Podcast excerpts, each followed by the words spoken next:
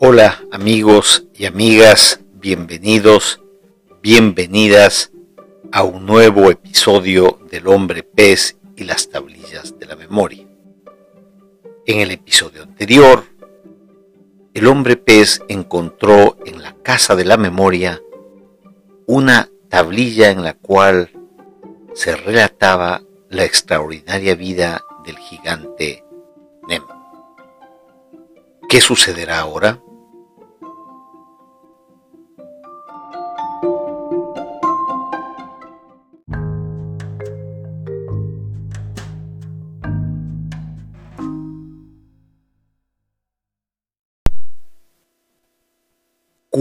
Envejecía. Asistía con menos frecuencia a las reuniones del consejo y solo eventualmente salía de su cabaña. Cuando lo hacía, me pedía que lo acompañase. Formábamos una curiosa pareja. El peso de los años lo habían encorvado y debilitado, lo que le obligaba a caminar apoyado en un bastón. Yo no era más que el hombre sin piernas y con cola de delfín, con un tronco grueso, espaldas anchas y brazos poderosos que podían derrotar en cualquier prueba de fuerza al más fuerte de los hombres de la aldea. Recelaban de mí, tanto por la forma de mi cuerpo como por mi forma de ser. También me envidiaban, pues mi poder había crecido conforme Q envejecía. Yo era el señor de la casa de la memoria de Ham. Cuando el consejo enfrentaba algún problema de difícil solución, me pedían que buscara en el pasado la decisión que habían adoptado. Yo iba a la casa de la memoria, seguía los pasillos en forma de churo, ubicaba la tablilla correspondiente y refrescaba la memoria de los ancianos del consejo. Solo entonces decidía. Lo que los del consejo no sabían era que yo, el hombre pez, influía en cómo se decidiría y quiénes serían los beneficiados y quiénes los perjudicados con las decisiones. Yo era el único que tenía el don de transformar en palabras lo que estaba en las tablillas. Alguna vez Q me dijo que debería buscar a alguien a quien enseñar lo que yo había aprendido. Lo haré a su tiempo, respondí. Debo esperar a que nazca un hombre pez que vive entre nosotros. Yo lo cuidaré y le enseñaré igual que tú hiciste conmigo. Q cayó. Sabía que no había otro de mi especie. Murió poco después. Antes había muerto Jack, su primera esposa, que fue como mi madre. A Q lo enterramos en la colina junto al templo donde también guardábamos la estatua en memoria de Nem. Colocamos su cuerpo en una vasija a la que rodeamos de mullo y churo, jade, oro, plata y todos sus adornos, que eran muchos. Su funeral duró el tiempo que va de la luna nueva hasta la luna que se pierde en la oscuridad, luego de brillar con todo su esplendor. Vino gente de todos los lugares. Yo hice algo que nunca se había hecho. Coloqué junto a su cuerpo una tablilla en que dibujé su nacimiento, sus hazañas y su muerte. Así guardaría su memoria en el tiempo.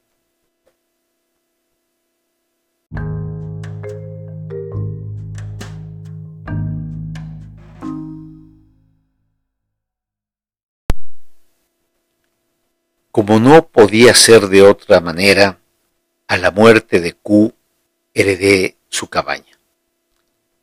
Sin quererlo ni buscarlo, ocupé su lugar, y si bien yo no era un anciano, los de mi aldea y de otras aldeas venían a visitarme y pedir mi opinión sobre sus asuntos.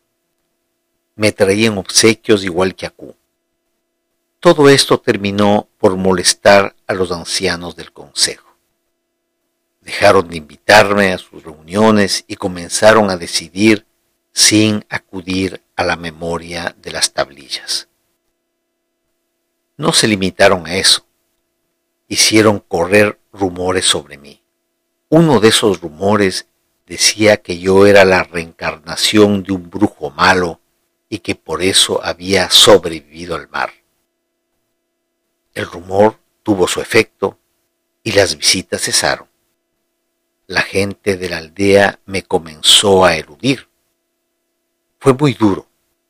Si no hubiese sido por las tablillas, pues me dedicaba a revisarlas durante largas horas, la tristeza y la melancolía me habrían consumido.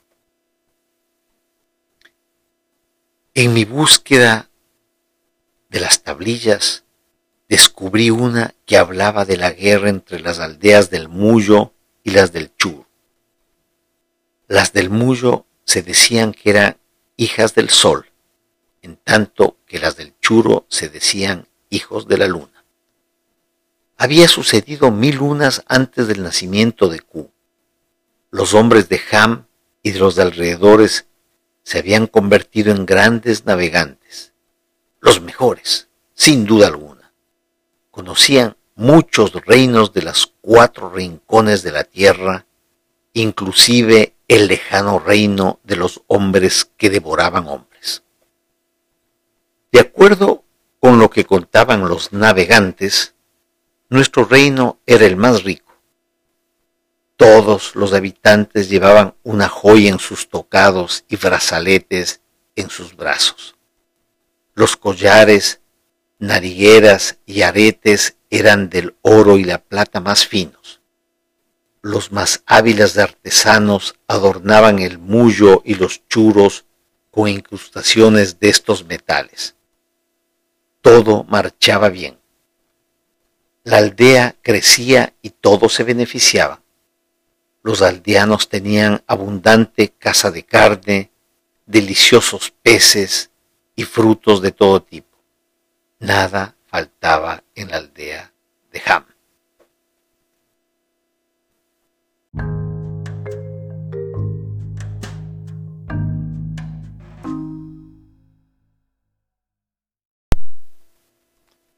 Un día los navegantes, los que llevaban Muyu y Churo a los más lejanos reinos, regresaron con el mismo cargamento de churo con el que habían partido.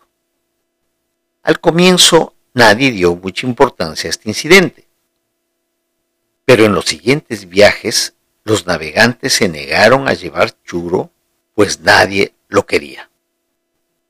Los que se dedicaban al comercio del churo creyeron que era una artimaña de los que comerciaban con mullo y que buscaban perjudicarlos.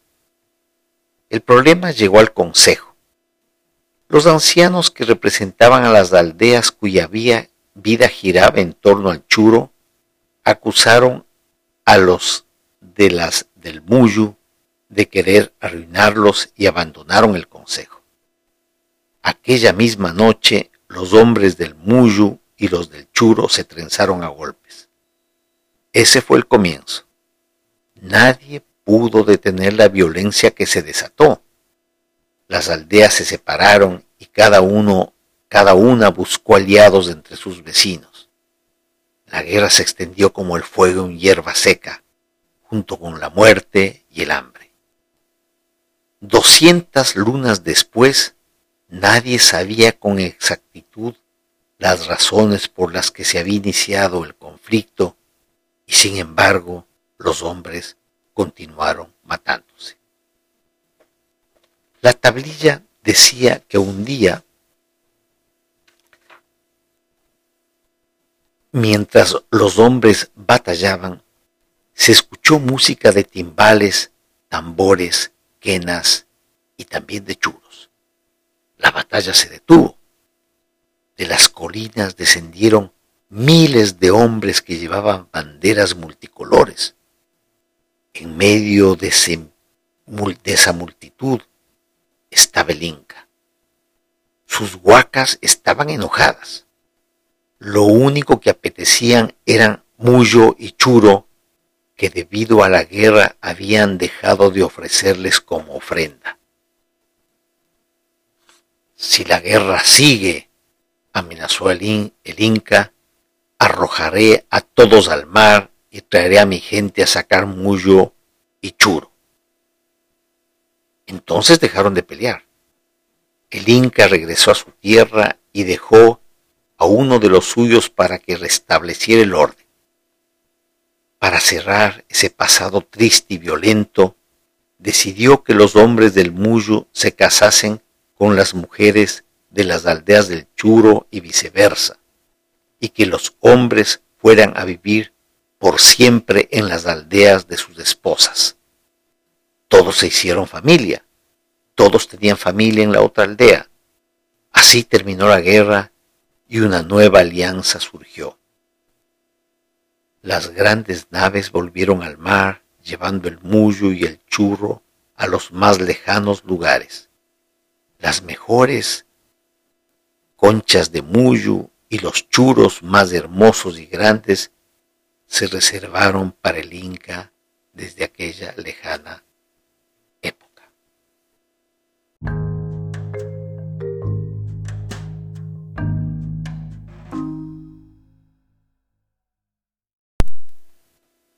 Confiado en mi saber, alguna vez compartí esta historia con gentes de la aldea. Creyeron que era una invención mía. Los comentarios llegaron hasta los oídos de los miembros del consejo, que ya estaban indispuestos conmigo. Me llamaron a una reunión y me dijeron que si contaba historias que nunca habían sucedido, como esto de la guerra entre las aldeas hermanas, me castigarían. No debes mentir, dijo el más anciano. Las aldeas siempre han sido familia. Me defendí y dije que eso estaba en las tablillas, que no era mi invención. No me escucharon y me prohibieron que fuera a la casa de la memoria que, por decisión de Q, me pertenecía. Intenté resistirme, pero eso empeoró todo, pues los del Consejo endurecieron su posición y decidieron finalmente expulsarme de la aldea. Increíble, me dije. Eso no puede suceder. Pero sucedió. Me dieron cinco lunas para cumplir con la sentencia. Las lunas siguientes, a hurtadillas, me dediqué a sacar algunas tablillas para llevarlas conmigo, entre ellas la tablilla del comienzo del tiempo. Las tablillas eran tan numerosas y su peso tan grande que aunque hubiese tenido toda una vida por delante, llevarlas todas conmigo era imposible. Por lo que había escuchado en el consejo, tuve la sospecha de que en cualquier momento ordenarían destruirlas junto con la casa de la memoria. Fabricé un aparejo para colocar sobre las tablillas, lo até a una cuerda que coloqué sobre mi frente y lo arrastré con mis fuertes brazos. Tomé el sendero que iba a la playa hasta una cueva a la que, hasta la que no llegaba la marea y escondí las tablillas que pude llevar conmigo. En esa misma cueva hice mi morada. Abandoné la aldea en medio del silencio de sus habitantes, aunque alguno tuvo la osadía de lanzarme una piedra. Me despedí para siempre de aquel lugar amado.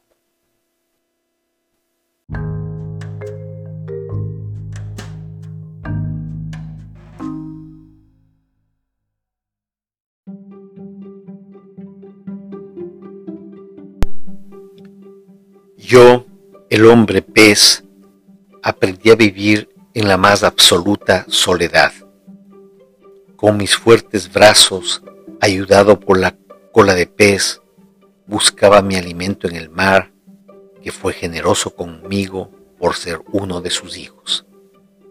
Aprendí el lenguaje de todos los seres del mar, del viento y del agua. Muchas lunas después, en secreto, me comenzaron a visitar hombres y mujeres. Buscaban mi consejo y me contaban lo que acontecía en la aldea. A quienes lo hacían, le pedía, les pedía que trajeran barro. Dibujaba nuevas tablillas con el estilete con punta de oro que había sido de Q y luego las cosía. Serían las únicas que sobrevivirían a la destrucción de la memoria de Ham. Eso es lo que pensaba, pero las dudas me quitaban el sueño. Un día un visitante me contó que el consejo había ordenado sacar todas las tablillas y colocarlas en las grandes naves para arrojarlas al mar, y también ordenaron prender fuego a la casa de la memoria. Mis peores sospechas se hicieron realidad. Las naves surcaron el mar entre una luna y otra. Allí arrojaron las tablillas. La memoria de la aldea de Ham había vuelto al lugar de donde salieron nuestros ancestros y todo el pasado quedó guardado en la frágil mente los hombres. Los ancianos tal vez creyeron que vivir así haría más felices a los hombres y a las mujeres de Ham. No lo sé. La memoria es tristeza y el recuerdo nos llena de melancolía aún de lo que nos hizo felices en el pasado. Lo único que se logra es que la añoranza anegue nuestro corazón y anhelemos lo que se fue para siempre. Esa era la maldición de las tablillas.